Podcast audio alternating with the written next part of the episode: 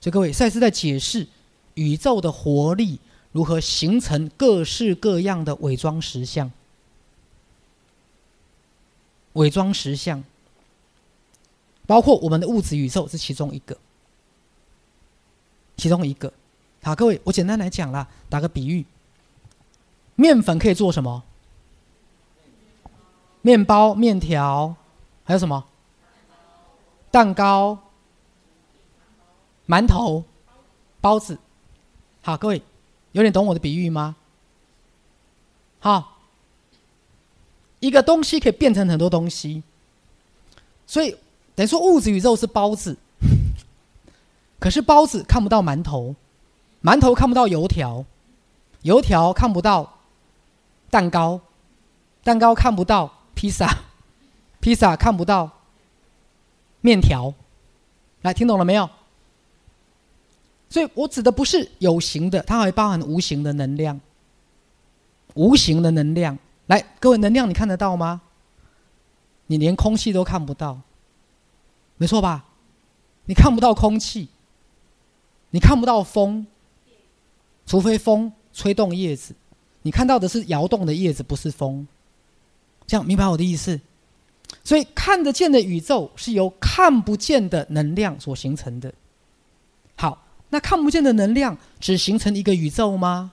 当然不是啊。来，各位有没有开始有第五度空间的概念呢？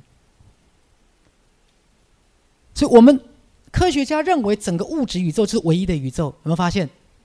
来，各位听懂哈？我们的科学界认为物质宇宙是不是唯一的宇宙？各位，对不起，它只是包子而已。不要忘记，还有馒头，还有花卷，还有锅贴、水饺。来，明白了没有？因为我们的科学家把物质宇宙当唯一的宇宙，各位不对，它只是我们用外在感官能感受到的宇宙而已。好，我们再讲解释第五度空间的第五度空间的宇宙活力，形成所有不同的伪装实像，其中包含了包子、馒头、花卷、面条、披萨，明白了没有？而我们。大不了就是披萨而已，这样有没有概念？而且看得见的宇宙是从看不见的能量所形成的，就像我们常在讲，你已经死掉的亲人在不在？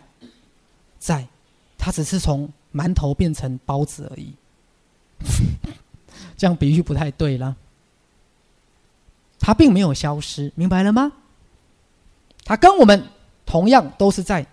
宇宙里面，只不过不是物质宇宙了，这样有概念的没有？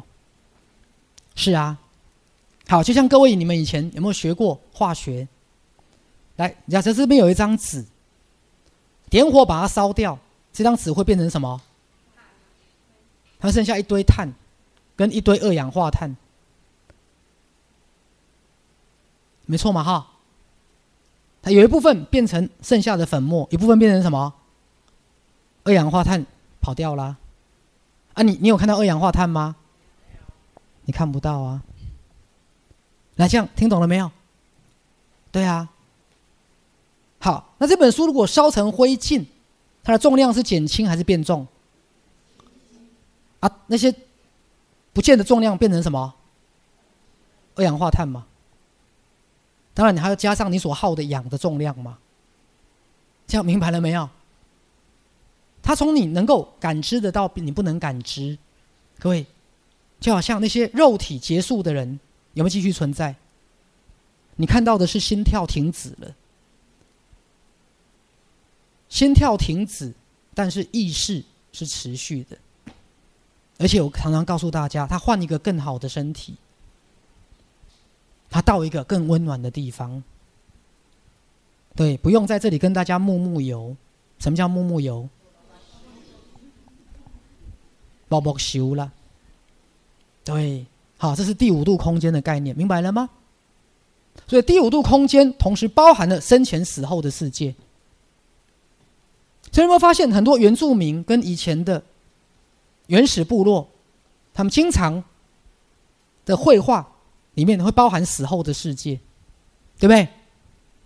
以前古代的神话，通常会包含死后的世界，因为当时他们的空间概念包含了死后的空间，现代人没有。